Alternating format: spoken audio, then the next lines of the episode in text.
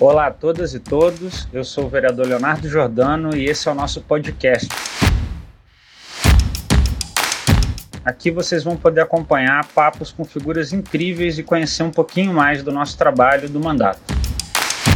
Na nossa conversa de hoje, temos o prazer de receber a escritora, professora de filosofia e minha amiga Márcia Tiburi. Confira nosso bate-papo. Tudo é, bem? Que bom! Tudo bom, que bom, né? Convite. Imagina, eu fiquei honradíssimo de você estar aqui. Muito legal, minha amiga. Que bom que a gente está conversando, né? Hum, que bom, que ótimo, que ótimo. Que diferente. Você está na França, né, Márcia? Eu tô, tô aqui, confinada. Eu tô dando aula numa universidade, que é a Paris 8, mas evidentemente nesse momento estamos todos parados. Mas seguimos. Acabei vindo parar, depois de ter ficado um tempo nos Estados Unidos, acabei vindo para cá e tô aqui. E, e, e, como é que tá? E como é que tá essa experiência do isolamento? Assim, o que, que tem sido esse isolamento social para você? Que emoções, que reflexões tem te despertado? O que, que você tem visto nas demais pessoas? Como é que você está então, lidando com isso? Pois é, Léo, olha só. Desde que acabou a nossa campanha, que foi aquele acontecimento tão complexo nas nossas vidas e das pessoas que participaram, e um acontecimento bastante traumático, considerando o que aconteceu com o Brasil dali em diante, e das escolhas bastante assustadoras da democracia brasileira, eu, é, tendo me retirado para os Estados Unidos, da maneira como as coisas aconteceram, me acostumei a viver uma vida muito isolada, muito sozinha. Então, é, nos Estados Unidos mesmo, eu vivi meses do inverno americano debaixo, praticamente debaixo da neve mesmo, sem poder sair de casa. Então, essa experiência de ficar dentro de casa sem poder sair para fora é, não, não chegou a me assustar, nem antes nem agora, até porque eu tenho desenvolvido a, a essa atividade que eu desenvolvo de ser professora, ficar estudando, escrevendo artigo, escrevendo livro, e eu voltei a desenhar também. Então, é, ficar em casa combina. No entanto, é evidente que nós somos seres sociais e por mais que uma pessoa possa é, ter um, uma casa agradável, que não é o meu caso, moro numa casa parisiense, ou seja, uma casa muito pequena, muito desagradável, mas é, para as pessoas que têm casas boas, que moram bem, elas podem até tirar algum proveito pessoal né, desses momentos de confinamento, de reclusão.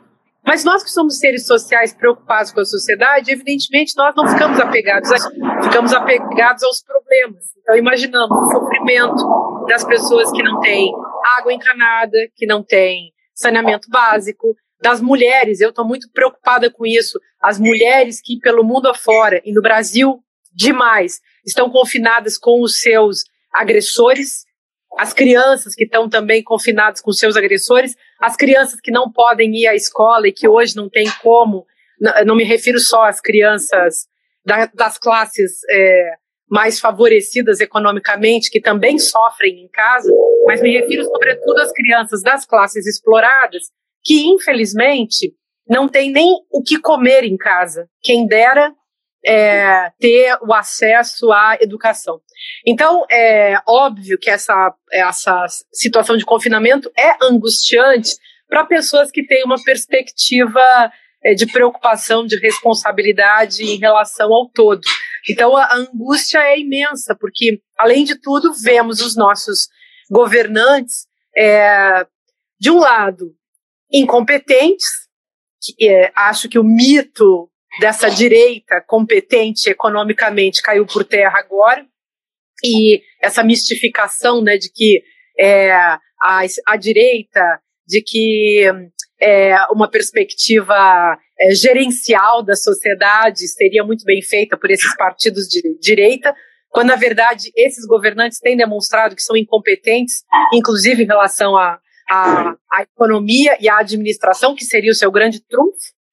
E, e a gente vê também uma incompetência generalizada é, também na ordem simbólica, e acho que, sem querer estender o assunto, porque todo mundo já viu quem é o, o presidente, inclusive quem votou no presidente já está vendo quem é, na verdade, esse presidente, é, do ponto de vista justamente da figura pública, do político que ascendeu ao cargo mais nação, um incompetente, um fascista, uma pessoa que não tem a menor condição psíquica e, e discursiva e postural e ética é, de se colocar como um presidente de uma república que fosse um, um, um país completamente autoritário, mas é, o Brasil tem também uma camada da população que não é autoritária, que não deseja isso, que não merece isso que está acontecendo aí. E aí, enfim, os resultados, os efeitos também são efeitos, evidentemente, sociais, políticos, econômicos, e nesse momento, o efeito pesado. Eu não, não posso jamais esquecer como nós batemos na tecla da importância da saúde pública na época da nossa campanha, e é uma pauta fundamental para quem tem consciência é, da é, digamos assim, quem tem responsabilidade quanto a, a, ao sentido da vida e à qualidade da vida das pessoas. Então, quando a gente fala em saúde, a gente fala também de um, de um conceito ultra complexo que envolve formas de vida, não apenas o, o sistema único de saúde, que é absolutamente fundamental, e que em estando fortalecido, realmente dá uma base de segurança para que as pessoas possam continuar vivendo, mas que não é só isso.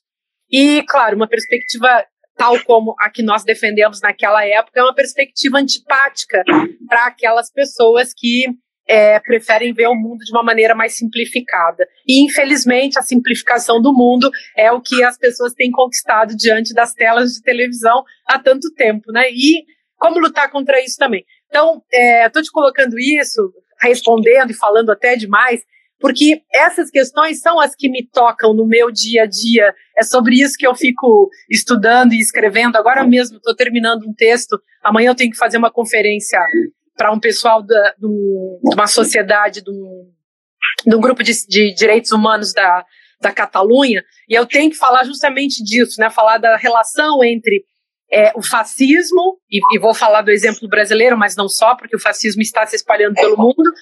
Tenho que colocar a relação disso com o neoliberalismo como sistema econômico e falar também do vírus, porque o vírus que nos ataca nesse momento é uma metáfora disso tudo, né, Leonardo?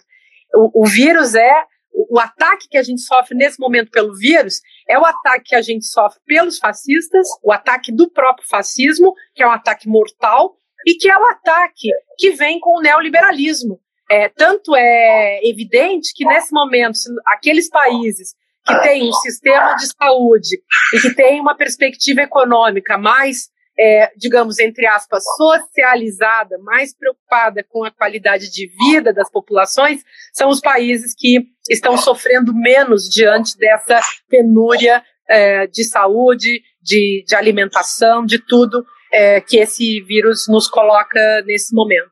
Então, são os meus problemas diários. Meus problemas diários são os problemas do mundo, que são os problemas de uma professora de filosofia envolvida com a análise da sociedade. Tem duas coisas, Márcia, que eu fico refletindo e acho que são elementos importantes. Você fala, você discute muito a, questão da disputa, né, e da maneira como o fascismo graça e avança e destrói, né, a, a solidariedade, a, a, o próprio tecido social de uma maneira bruta, né? E eu fico pensando que essa pandemia, ela desmorona, ou pelo menos, não digo desmorona, mas abala dois elementos que estavam na cantilena principal, assim, dessa turma, que é a turma que você começou falando, a turma da eficiência, do Estado mínimo, é, dos gestores da política, né? os que não são políticos, né, e não no, no, em qualquer bom sentido disso, de serem do povo, de serem comuns, de serem acessíveis, mas no sentido de que, é, é, de alguma forma, é, é, detém um conhecimento, uma técnica que é superior e que pode resolver os problemas de uma maneira apenas gerencial, suprimindo a democracia e as liberdades, muitas vezes, né?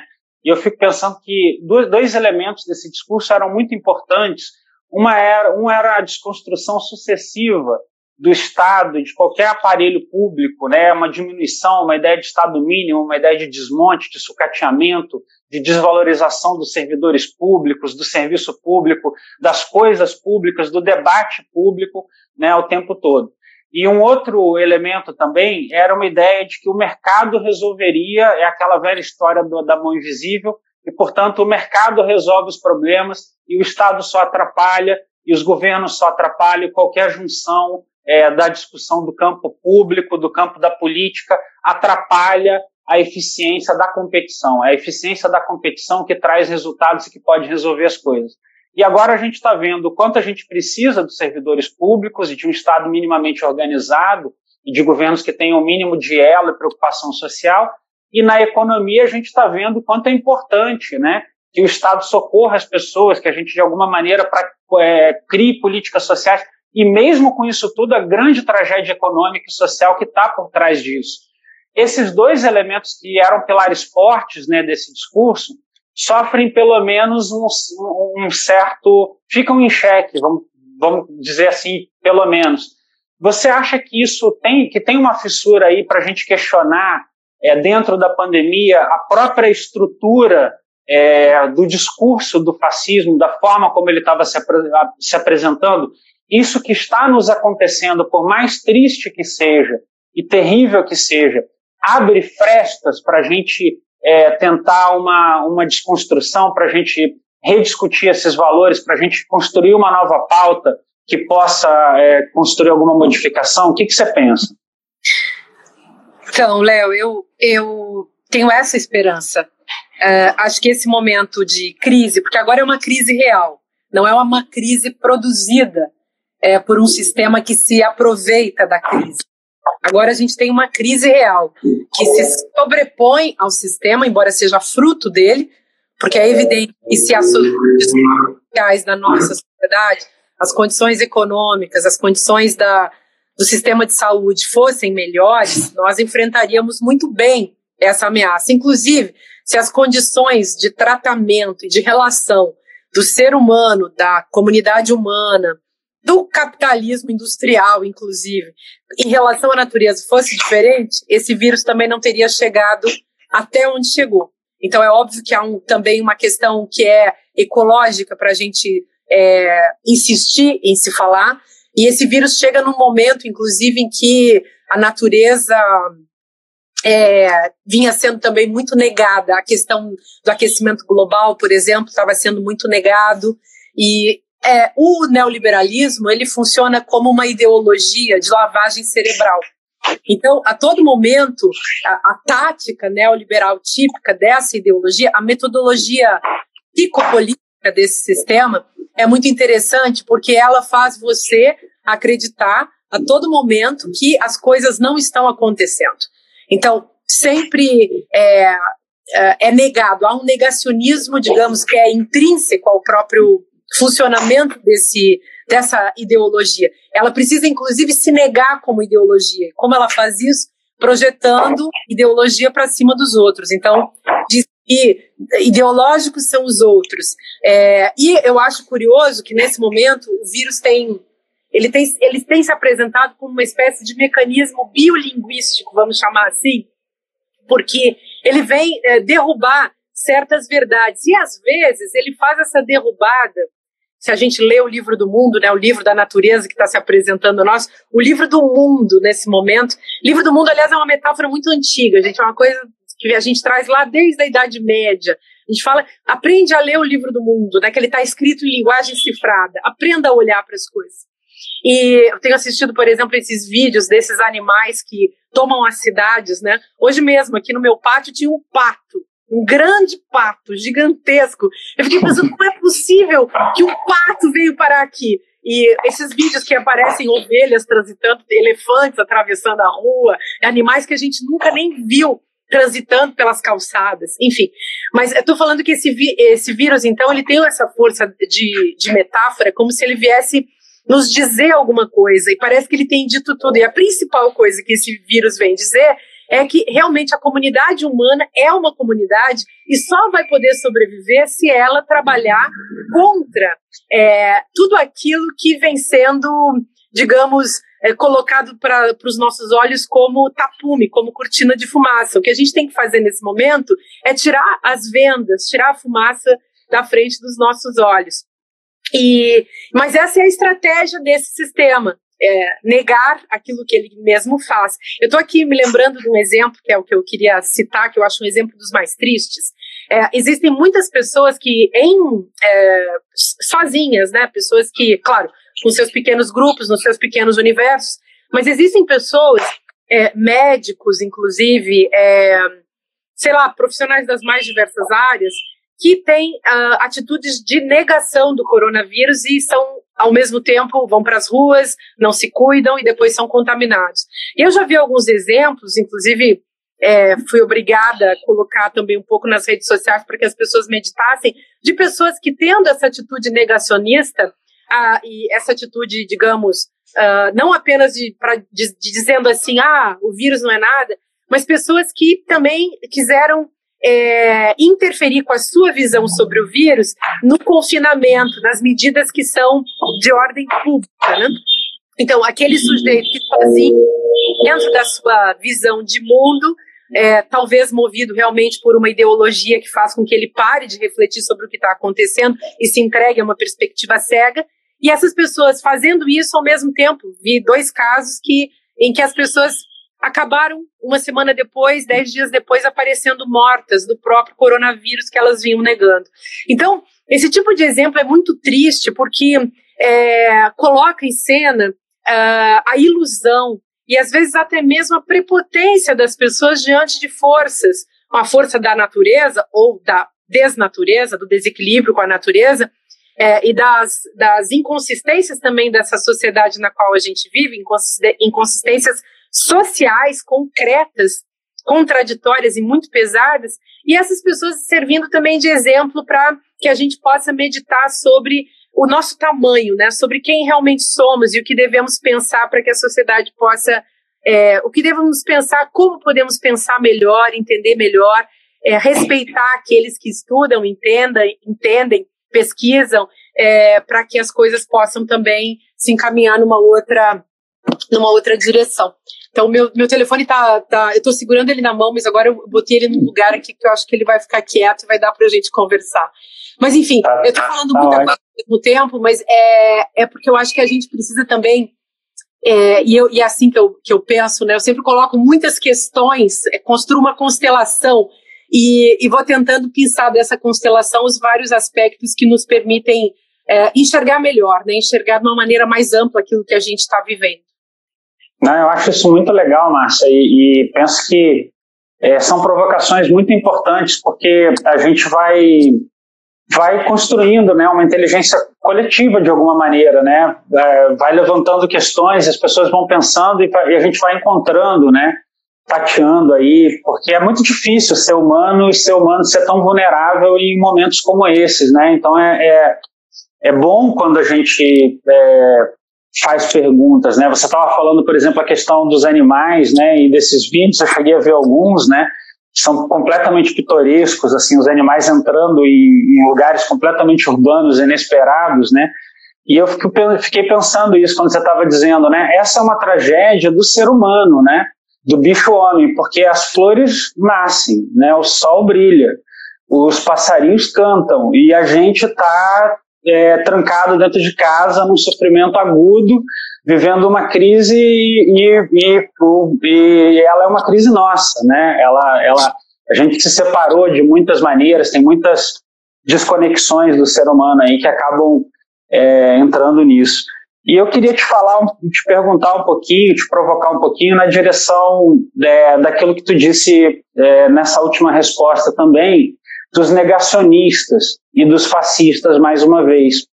Porque é, eu queria te perguntar a que, que, papel cumpre, na tua opinião? Por que o fascismo tem que negar a pandemia? Por que o fascismo tem que dizer que é só uma gripezinha? Por que o fascismo tem que flertar com a morte? Uhum. É, essa é a provocação que eu queria uhum. é, é, te fazer. Assim, é, por que, que esses caras são assim, Márcia? Ou, na tua opinião, o que, que constrói essa narrativa deles? Então, Léo, é, o neoliberalismo é, é, famoso por conta da escola de Chicago. E nos anos 50, em Chicago, o, o representante brasileiro, que é, a meu ver, um cidadão que é, entende muito pouco de economia, uh, que é o Guedes, porque é, enfim, também é preciso que esses caras se construam como grandes nomes mistificados, né? Para que eles possam funcionar. Porque existe um projeto de poder atrás do neoliberalismo. Mas esse neoliberalismo americano, ele tem também uma pré-história no neoliberalismo alemão dos anos 40 e que está intimamente ligado com o fascismo, o nazismo da Alemanha.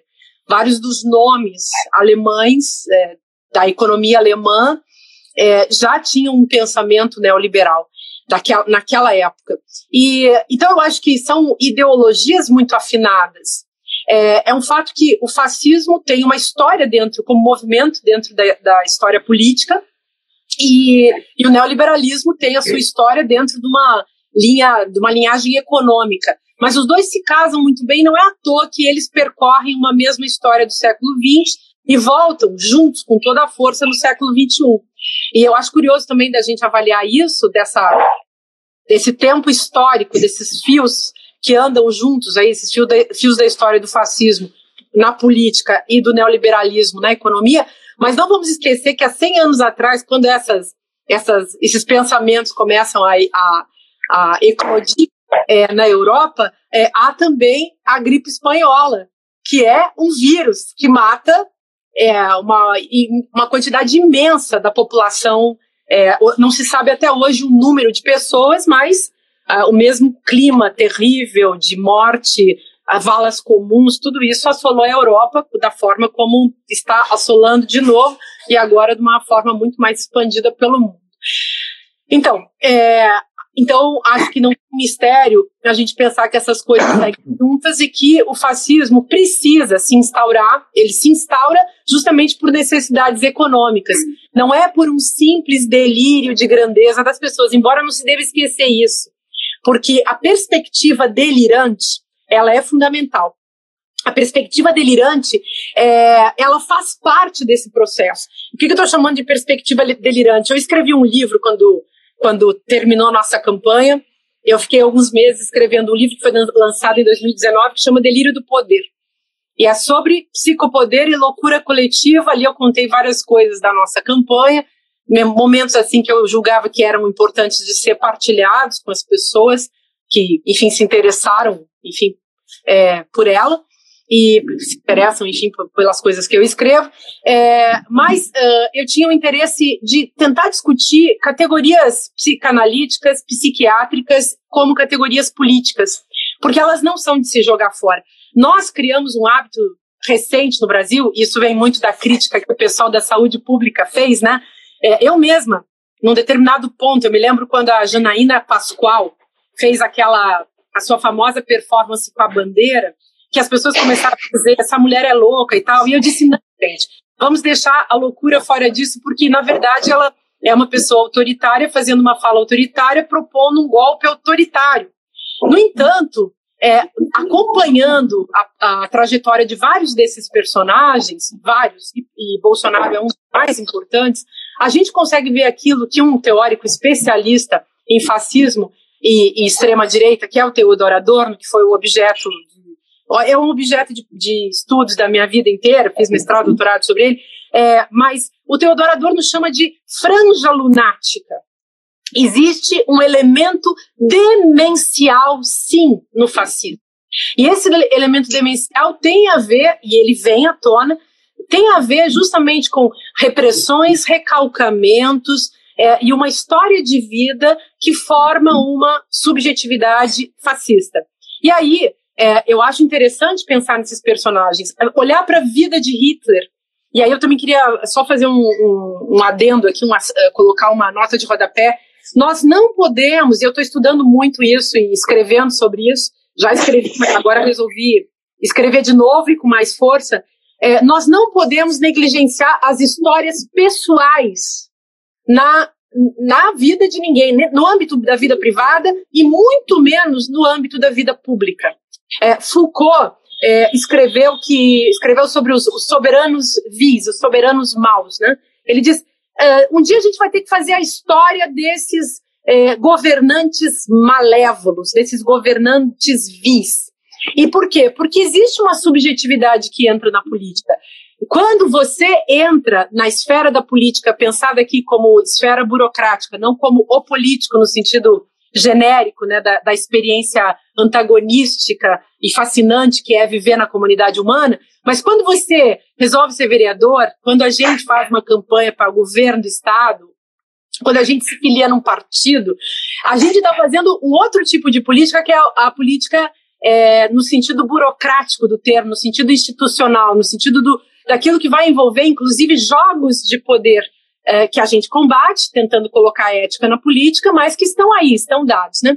E eu estou falando disso porque eu acho absolutamente importante que a gente tome, tome novamente para nós, para nossa discussão, a presença da, da perspectiva subjetiva, que envolve a perspectiva ética, que foi jogada fora é, pela política com a ajuda de, de, perspectivas de abordagens sociológicas da ciência política, da própria filosofia. Então, é como se a questão ética não interessasse, e a questão ética é aquela que é trazida pelo sujeito. Então, quando se vota num sujeito psicótico, ou num psicopata, que é um nome também muito genérico, quando se vota num sujeito é, paranoico, quando se vota num, num louco qualquer, que é um conceito genérico, a gente precisa saber que essa pessoa é, enfim, movida por lacunas afetivas, cognitivas, porque tudo isso vai misturado, por, uh, por lacunas morais e lacunas éticas, essas pessoas vão agir conforme as suas perspectivas, por mais que elas tenham parceiros dentro desses processos, né? Então não podemos esquecer as pessoas. Eu não sei por quê, o é, que, que a gente ganha fazendo um apagamento da história dos personagens nos quais a gente vota. Então, não é abstrato. É, a figura é, política que Bolsonaro nos apresenta, o personagem político que ele é, não é abstrato. O personagem político que é, é Sérgio Moro não é abstrato. Se a gente vai estudar a história dos juízes, a história de juízes paranoicos, se a gente pega Freud falando do Schroeder, é, para dar um exemplo, é, a gente começa a ver que esses personagens se repetem. É, se vocês olharem quando. Pra, vão, eu imagino que as pessoas que nos, estão nos assistindo sejam pessoas que. E que estão aí fazendo perguntas que eu não consigo ler, porque eu sou míope. Só se eu tirar o óculos. Eu vou ler daqui a pouquinho, eu, eu vou te perguntar daqui a pouquinho. Se a gente lembrar do, do livro do Marx, por exemplo, do 18 Brumário, minha gente, quando Marx fala assim, a história, ele está falando de Napoleão chegando no poder, o Napoleão, sobrinho do Napoleão, né? parte. Ele fala assim: quando esse sujeito chega no poder, vê, a história se repete. Não mais como tragédia, mas agora como farsa. O que, que é a farsa, minha gente? A farsa é a comédia. Então, a farsa é a comédia. O que, que é a comédia? A comédia é a, a é, bom, é um assunto muito complexo, agora não vai dar para falar sobre tudo isso, mas só para deixar um ponto aí para nossa reflexão, é, é o rebaixamento da política. Não é mais a política relacionada à transcendência, aos grandes atos, à revolução. É a política naquilo que ela tem de pior. É como se, de repente, ela fosse uma emulação dela mesma. É como se a política tivesse se autodestruído. E nós estamos nessa fase. Por isso também, é, se a gente pensa hegelianamente ou marxistamente, marxianamente, a gente consegue ter um pouco de esperança pensando, ah, isso já aconteceu tantas vezes na história da humanidade, que vai acontecer, está acontecendo com a gente agora, mas a gente vai sair dessa. E nós seremos os revolucionários que vamos conseguir fazer isso. Então, eu penso muito nisso e penso que nesse momento o fascismo ascende com, com os discursos grotescos, os, os discursos grotescos é, desses políticos que são personagens vis, é, nos poderes todos, no legislativo, no executivo, no judiciário, e tendo também o apoio das massas ignaras, dessas massas que, é, para encontrarem, não conhecem nada de política, nem de teoria, nem de reflexão, nem de discurso, nem de nada, nem do mais básico, mas para encontrarem um lugar ao sol, se associam a essas, a essas personalidades nefastas e se associam por identificação, porque ali também encontram nessas nesse espelho encontram um lugar para se proteger da sua própria nadificação, do seu ser nada, da sua inexistência como cidadãos. Então, é, a culpa, na verdade, dessa criação, de, da existência dessas pessoas é, é, massacradas, destituídas de sua própria subjetividade, é, na verdade, das oligarquias. Quer dizer, aquele pobre coitado, aquela pessoa que no Brasil é, as próprias pessoas designam como um Zé Mané, um João Ninguém, essa pessoa começa a, a repetir, a emular um discurso fascista, um discurso de ódio, para encontrar um lugar ao sol. E muitas vezes, e aí vem uma astúcia também da perspectiva desse sujeito, muitas vezes ele faz isso também para se proteger do seu próprio algoz. Então, ele sendo negro e vítima do racismo, ele sendo pobre e vítima do capitalismo, sendo mulher e vítima do machismo, vai defender o seu algoz como quem diz para o algoz: veja, eu estou do seu lado, eu sou igual a você. Quando na verdade não é. É um jeito de se mimetizar com o, o, o, o algoz para tentar se proteger da própria morte. Então dá mais pena ainda quando você vê alguém fora das, dos, dos, das condições, dos padrões, enfim, estabelecidos pelos algozes para que a sobrevivência seja mantida num processo tanato-político, necropolítico, de assassinato, enfim, dos indesejáveis, de matança, massacre mesmo, dos genocídio, né, como as pessoas estão falando bastante hoje, desses indesejáveis, e essa pessoa não tendo, não tendo como se defender psiquicamente, caindo numa armadilha é, que foi plantada para ela, né? Então, isso realmente é, é destrutivo. É, tem muito prazer psicológico nisso também, né? E eu acho que é isso que também faz com que as pessoas nas redes sociais sejam voluntários dessas milícias é, midiáticas. Porque. Eu me lembrei. Eu, ah, desculpa, não, não, conclui. Não, então, eu me lembrei no, no, no livro é, No Delírio do Poder que você. que fala dessa experiência, né? Que, que a gente teve na disputa do governo do estado do Rio de Janeiro, é, eu me lembro de, de, trechos né, em que você fala que é no delírio que atuam os espertos do nosso tempo, né, e que há uma espécie de escravização digital, é, e que o, de alguma forma o antídoto, ou uma forma de combater, é a necessidade da gente retornar à razoabilidade, o discurso é, é, da sensatez, a, a, a, capacidade das ideias fluírem, né? Ou pelo menos é, é, como eu me lembro dessa parte do livro. E eu concordo muito com isso, Márcia, porque eu penso que é, é fundamental que a gente é, consiga, de alguma maneira, voltar a acessar a, as pessoas em relação àquilo que é o sensato, né?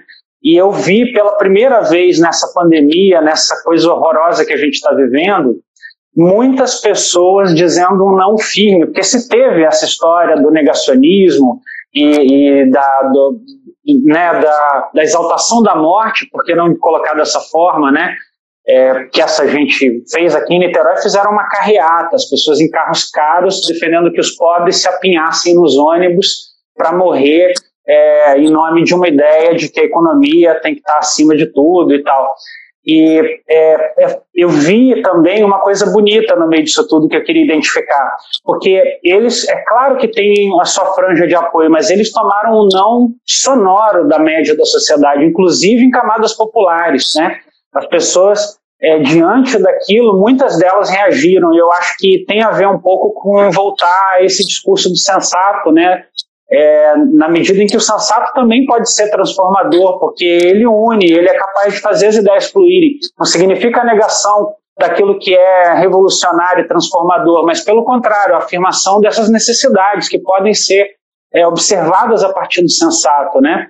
Uhum. É sensato quando a gente vê, quando você abriu dizendo que as pessoas mais pobres são as primeiras que sofrem. Qualquer um pode reconhecer isso. E aí, ao reconhecer isso, reconhece o papel, a diferença de classes nessa pandemia toda, né? E tem a ver com essa coisa do, do exército de robôs e da, e da forma como, de alguma maneira, a gente tem que acessar as pessoas para elas perceberem cada vez mais que isso está acontecendo.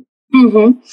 Então, você está falando isso, eu estou lembrando nessa linha de um vídeo que esses dias viralizou no Brasil, que foi uma coisa bastante assustadora, que era o vídeo de uma mulher vestida com um penhoar pink, rosa, e que é, era uma mulher loira, de 50 e poucos anos, é, que, uh, mas uma pele assim muito bem tratada e com cabelo muito arrumado, maquiada, e que foi apelidada no Brasil de Barbie fascista, que é uma espécie de avatar, né, que as pessoas usam para para fazer piada justamente das, das classes madamizadas, né, do Brasil.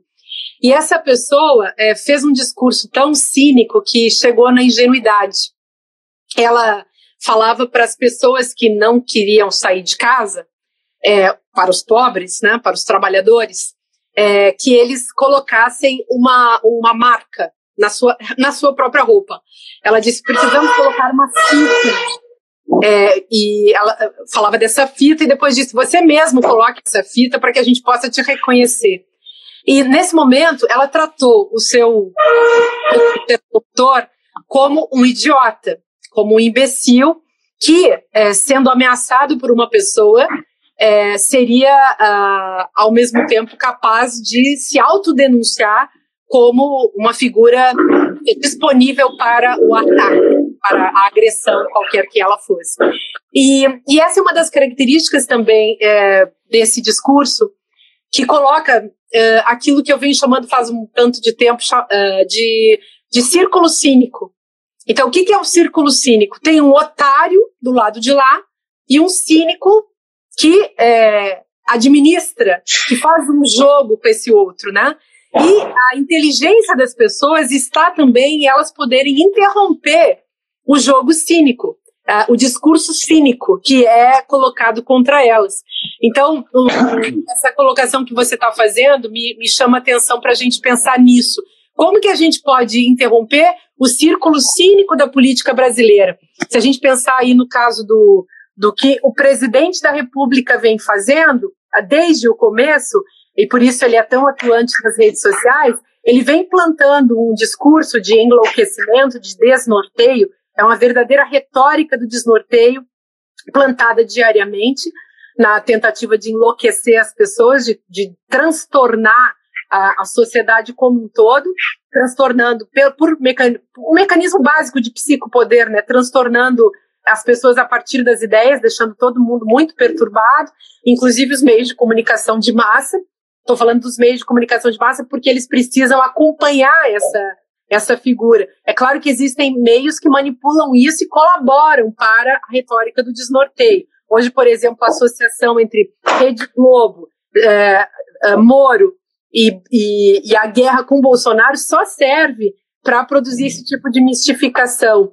É, até porque esses jornais trabalham, uh, jornais e essa televisão, de modo geral, trabalha com uma perspectiva de cancelamento é, das, da, da esquerda, né? Então a esquerda não fala. Só a esquerda que a direita gosta tem o direito de falar, né? Isso também é uma coisa interessante. Mas faz parte de um jogo que a gente pode chamar com tranquilidade de círculo cínico. É o otário que dá lugar ao cínico, o otário que aceita a mentira do cínico. E agora, nesse momento, as pessoas estão é, talvez acordando um pouco mais, porque existem contradições muito, muito candentes, muito pesadas, é, que aí realmente dão essa sacudida né, na população. É, inclusive, agora existem os bolsonaristas revoltados com o ex-ministro Moro, com o ex-ministro Mandetta, e com esses ministros todos que vão cair um a um. Daqui a pouco estarão revoltados contra o Guedes e por aí vai. Até o momento em que vão se revoltar contra o próprio Bolsonaro. Porque Collor já foi um deus no Brasil e olha onde ele acabou. É claro que ele ainda é, ele é um deputado hoje, né? Mas é, olha o Aécio, que já foi um deus, olha onde acabou.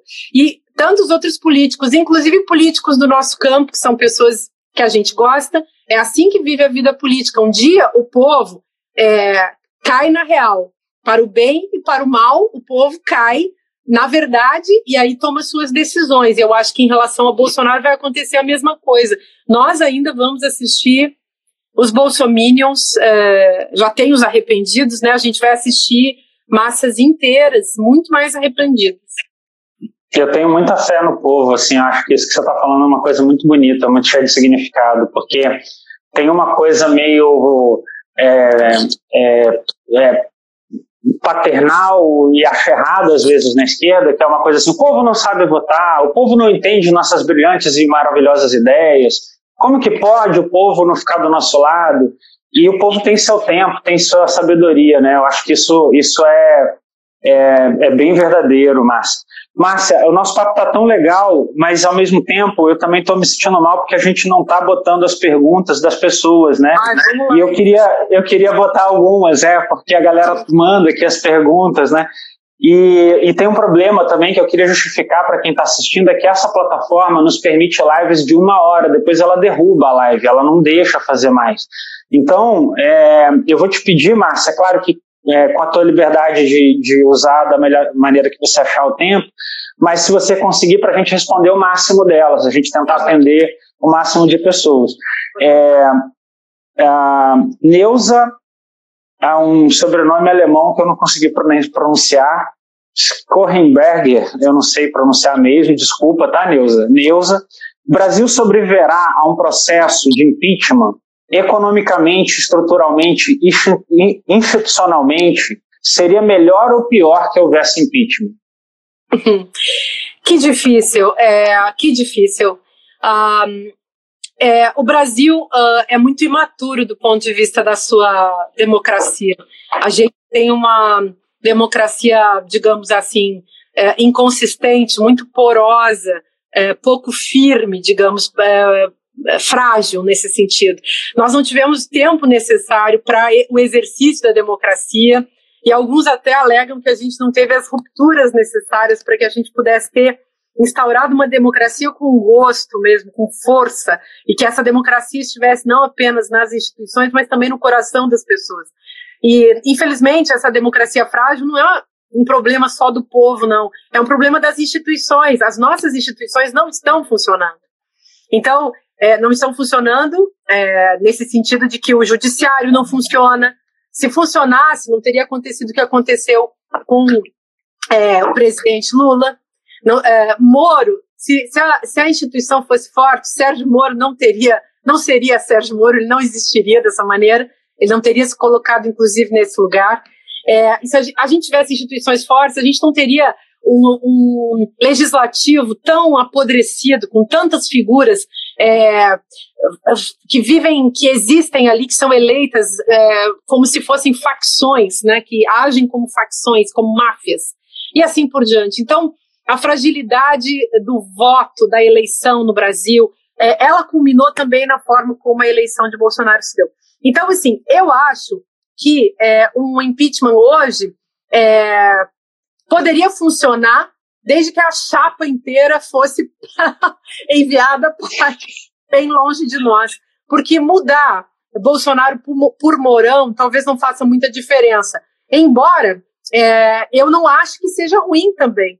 É, acho que não vai solucionar muita coisa, mas acho que talvez simbolicamente seja bom tirar o Bolsonaro da cena. É, ao mesmo tempo, isso pode ser muito delicado, porque falsos heróis vão tentar tomar o seu lugar. Auschwitz. Eu... Com isso, encerramos o nosso bate-papo. Muito obrigado pela sua companhia. Saiba mais sobre o nosso mandato nas redes sociais pelo Instagram Leonardo Jordano RJ e no Facebook também, Leonardo Jordano RJ. Um grande abraço.